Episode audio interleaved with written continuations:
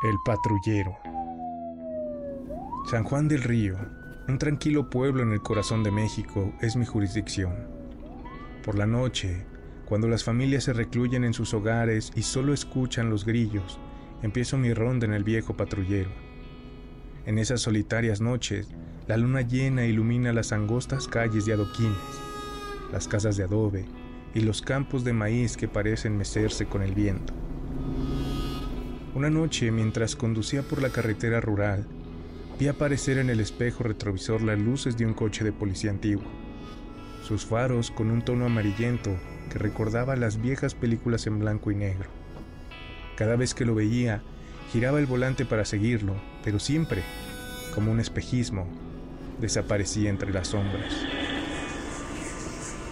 El ruido del motor antiguo rugiendo por las calles vacías, el destello fugaz de sus luces, y ese inconfundible olor a gasolina quemada de los viejos coches se convirtieron en una presencia constante en mis noches.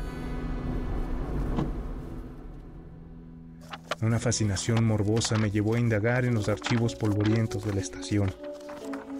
En la comisaría, en los viejos cajones de madera, encontré lo que buscaba. Un Chevrolet Bel Air de 1956. El mismo modelo que había estado persiguiendo había sido el coche patrulla de un oficial llamado Ramón, quien murió en servicio muchas décadas atrás.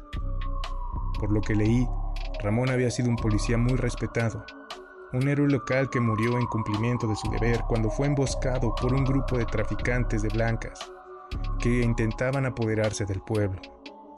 Su deceso indignó al pueblo entero y estos fueron los que terminaron por linchar al debilitado grupo delictivo. A partir de ese día, la aparición del viejo coche se hizo más intensa. No solo aparecía en mi espejo retrovisor, sino que a veces lo veía estacionado al lado de la carretera, como esperándome. Podía oír la estática de la vieja radio, ver la silueta de un hombre al volante y el frío, un frío sobrenatural, se instalaba en mi piel cada vez que estaba cerca. Una noche, cuando aquella vieja patrulla estaba estacionada a un costado de la carretera, Reunía el valor para acercarme a pie. El crujir de las hojas secas bajo mis pies parecía magnificado en la quietud de la noche. La luna brillaba bajo el viejo Bel Air dejando ver su poderosa carrocería de sólida lámina. Me acerqué a una ventanilla y ahí estaba él, Ramón, con su antiguo uniforme, mirándome con unos ojos tristes. Protege, nuestro pueblo susurró con voz etérea antes de que el coche se desvaneciera ante mis ojos. Desde aquel día no volví a ver el coche. Sin embargo, cada vez que hago mi ronda nocturna puedo sentir la presencia de Ramón como un guardián silencioso del pueblo.